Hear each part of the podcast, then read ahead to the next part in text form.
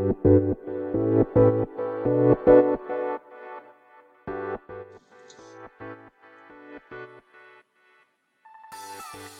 い、始まりました。本を読んでは独り言ラジオ。私、変な髪型をしたポンコツ薬剤師こと町田和俊でございます。はい、というわけでですね、今日も読んだんだか読んでいないんだか、積んだんだか積んでいないんだか、といった本たちの中からですね、一冊紹介してゆるーりと語っていきたいと思います。はい。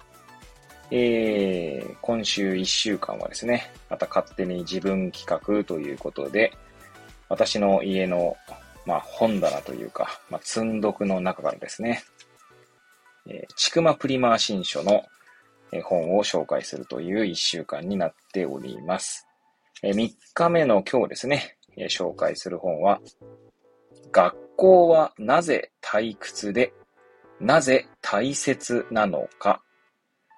広田照之さんの本でございます。え、こちらですね。2022年5月10日、初版第一釣り発行。えー、同年6月30日、初版第二釣り発行となっております。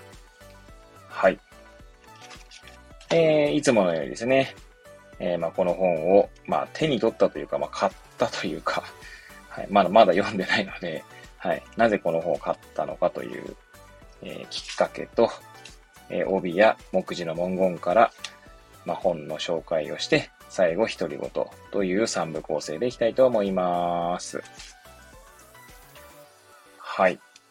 ということでですね、まあ、きっかけですけれども、もうね、なんか 勝手に自分企画のこのちくまプリマー新書、えー、なんだ、企画なんですけど、まあ、全部ですね、まあ、ほぼほぼ全部、まあ、タイトルですね。はい。まあ、これからのやつも全部きっかけ、はしょれるんじゃないかみたいな話ですけど、えー、まあ、学校はなぜ退屈でなぜ大切なのかというところで、まあ、ちょうどですね、教育とか学校について考えているところだったので、まあ、強いて言えば購入したっていうところですね。はい。まあ、そんなぐらいなもんでですね、まあ、特に何か理由があったわけじゃないんですけど、はい。まあ、ていうか、いつもですね、私が買う本っていうのはそんなに何かこう理由があるわけじゃないんですけど、完全に思いつきとかですね。まあ、まあ、個人的にはですね、まあ、そんな程度で、そんな程度でっていうか、まあ、思いつきというかですね、なんか直感的にですね、まあ、本を買うとかで全然いいなと思っているので、もちろんですね、なんか本を読むためにはですね、えもっとこう動機がしっかりしてなきゃいけないって言われるというかそう思われている方もいると思うんですけれども、まあ私はですね、完全にノリとかそういうところで 購入したり、まああるいは図書館で本を借りたりしております。はい。ということでですね、まあ帯や目次の文言から、まあ、を、まあえー、読み上げていきたいと思うんですけども、まず帯ですね。えー、まず表紙ですね。表紙の帯の文言は、教育は君と世界をどう変えるか。道徳は教えられるか。学校の勉強は仕事に役立つか。教育は格差を解消できるか。といったことが書かれております。そして、えー、背表紙側ですね。あの、バーコードのついている方の、えー、帯の文言ですね。本文から引用されておりますので、そちらも読み上げたいと思います。教育の失敗については、教える側の意図が学ぶ側では十分に達成されなかった効果なしだけでなく、かえって悪影響ということもあり得ます。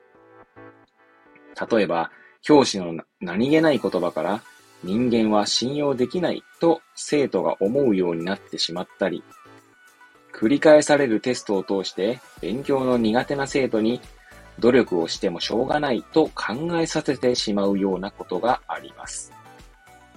学校は生徒の人格の成長にとってかえって悪影響を与える教育になってしまう側面もあるのです。本文より。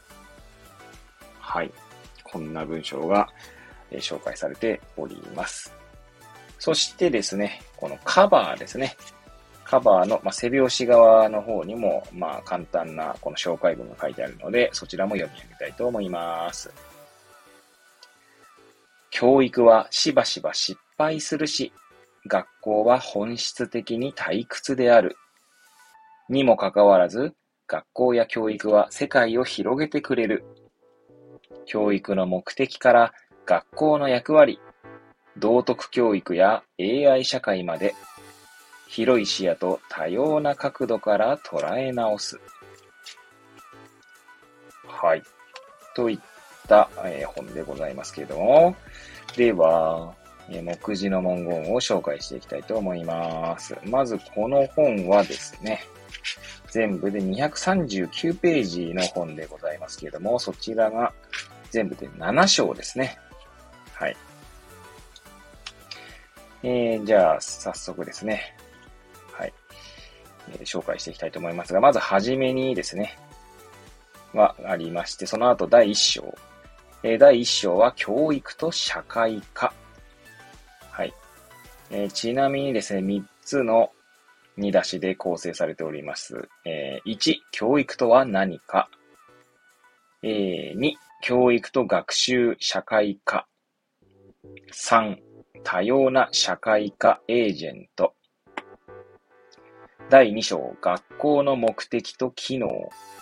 えこちらは2つの見出しで構成されておりまして、1、学校の目的。2、学校の機能とあります。えそして第3章ですね。第3章は知識と経験。こちらも2つの見出しですね。1、学校の知。知識の知ですね。そして2、知識と経験。はい。え、第4章は、善人の道徳と良い世界の道徳。こちらは4つの見出しで構成されております。1、道徳的に生きるとは。2、道徳的社会科の場としての学校。3、知識は道徳を広げる。4、きしむ車輪は油をさしてもらえる。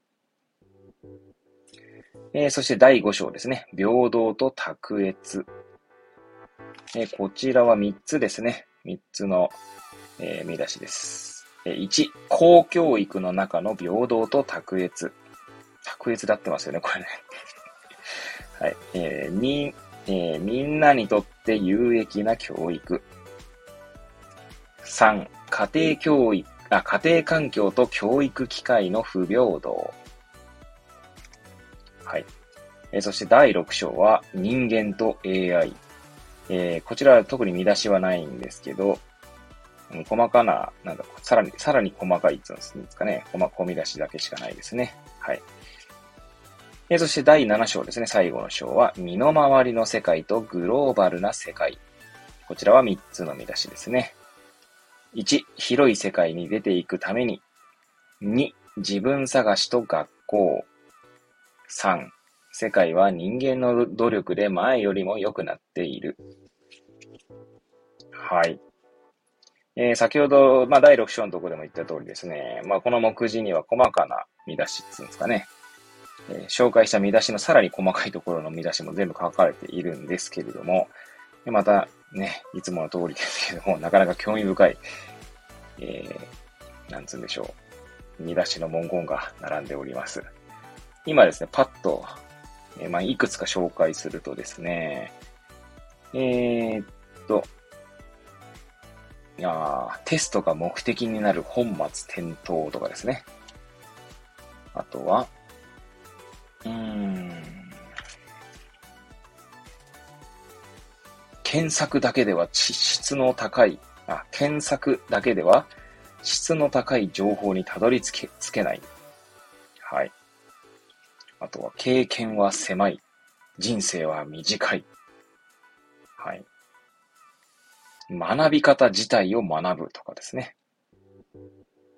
知が経験の質を変えるとかですね。うんうん、道徳教育論はなぜ困難なのかとかですね。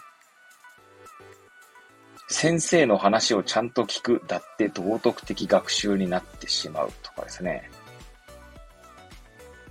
ほうほう。社会を変える視点、あ、社会を変えるという視点の弱さとかですね。えー、共感や想像力のための知識とかですね。うんうん、周囲に流されない強さをとかですね。うんうんうん学校教育は単なる競争の場なのか。ほうほう。うーん。みんなが政治的教養、文化的教養を持つといいことがある。とか。すべての子供に質の高い教育をとかですね。あとは家庭環境はどれくらい影響するのかとか。うん、うん、うん。あとは、アイデンティティを宙吊りにする学校とかですね。なかなか面白い、えー、見出し、込み出しっていうんでしょうかね。の文言が並んでおりますので、はい、これも読み始めるとね、えー、なかなか興味深いものが並んでおりなと思っております。はい。というわけでですね、最後はまあ独り言なんですけど、まあ今のですね、見出しの文言を紹介するのがもうもはや独り言でしたけれども、まあそれ言ったらまあ私の番組自体独り言なんですけどもね、はい。そうですね、なんか今思っ、これを、まあね、これも全然積んであるだけで全く読んでないんですけど、まあ、ちょうどあの、帯の文言でですね、あの、今学校の教育がかえって悪影響ということもあり得ますみたいな本文がですね、紹介されていましたけど、まあちょうどですね、えー、去年かな？はい、昨年私、あの、医学教育とかですね、えー、あと、みちょ、なんだ、あまあ、なんだ、そういったビジネススキルという言い方が正しいのかどうかわかんないですけど、まあそういったのを学ぶ、まあ勉強会というところですかね、東北ハンズというんですけど、まあそこで1年間、まあ学んでいて、学んでいて、まあ、いろいろこう、カリキュラムをどう作るかとかですね。まあ、評価をどうか、どうするかと。まあ、その教育の評価ですね。みたいなことを学んできましたけれども、まあ、この今言ったですね、学校教育がかえって悪影響になることもあるみたいな。ので、まあ、思い起こすのであれば、まあ、東北ハンズで習ったわけじゃないんだな。あの、別のところで習ったというか聞いたことがあるやつで、ヒドゥンカリキュラムっていうのがあるんですね。ヒドゥンっていうのは、まあ、隠された、えー、まあ、カリキュラムということなんですけど、まあ、まさに先ほどのですね、帯の文言にあったものと、まあ、全く同じなんですけど、まあ、何気なく言っている言葉、もしくは態度とかですね。ま、そういったものがですね、うん、とかえって悪影響を与えるってことがあると。まあ、なんでしょうね。全然、うーん、まあ、例えばみたいのはないんですけど、じゃあ、クラスでなんかこう、いじめみたいのがね、あったとしましょう。で先生はなんとなく気づいているんだけど、それを放置しているとすると、ああ、放置してもいいんだみたいな、なっちゃうってこともあるかもしれないですよね。まあ、ちょっと今、学校教育で例えようとして、それって ひどいカリキュラムなのかと思ってしまいましたが、よくあるのがですね、医学教育で言うと、まあ、なんつうんですか、よくあるではないのか、まあ、患者さんのための医療みたいなことを言ってる人がですね、まあ、実際のその診療現場ではですね、まあ、真逆のというか、例えば全然患者さんの方を見ないとか、えー、あるいはですね、なんかこう診察室でめちゃくちゃ笑いまくってるとかですね、笑いまくってるっていうのは、こう、患者さんがいないところで患者さんの話をして笑いまくってるとかですね。まあ、そういったことがですね、まあ、ある種、なんて言うんだろうな。まあ、言動が一致しないみたいな、というところで、えー、まあ、ある種ヒドゥンカリキュラムみたいなものになっちゃうっていうことが、まあ、あるようですね。まあ、私はそれ別にその場にいたわけでもないし、そういう場をこう、め、あの、目撃したことがあるわけじゃないんですけど、まあ、どうやらそういうことがあるようですね。そう考えるとなんかそのカリキュラムとかだけじゃないんだと思うんですよね。その、まあ、学びの場みたいなところで言うとね。な、まあなんかよく、それこそですね、 Voicy の荒木博之のブックカフェで言われていたと思うんですけど、荒木マスターがですね、まあ、全ての物事からですね、まあ人間誰しも学んでいると。何気ない日常の一コマでもですね、まあ、学びがある。てか学んでいると。まあ、自然と学んでしまうみたいな感じですよね。まあ、そう考えるとですね、なんかこう、まあ私ね、今、え、子育てというか、まあ5歳と4歳の子供たちがいますけれども、私の何気ない言動がですね、きっと、えー、まあ、そこからですね、何かこう学んでしまっていると。な、なのでそういう意味ではかえって悪影響を与えているってことはあるんだろうなと思うんですけど、そこまで全部制御できないっていう自分のですね、自分の言動を制御できないところもあるので、まあ難しいなと思うですね。まあ、今日このところでございます。はい。ということでですね、まあ、えー、今回は、学校はなぜ退屈でなぜ大切なのかといったタイトルの本を紹介させていただきました。えー、ご興味おありの方はですね、えー、しかもプリマー新書ですので、えー、入門書としてですね、まあ、まあ、理解するしないに関わらず、まあ、読むというだけであれば、サクッと読める量だと思いますし、えー、お値段は860円ですね、定価が。はい。ですので、えー、手に取っていただければと思います。はい。ということでですね、それでは次回またお会いいたしましょう。ごきげんよう。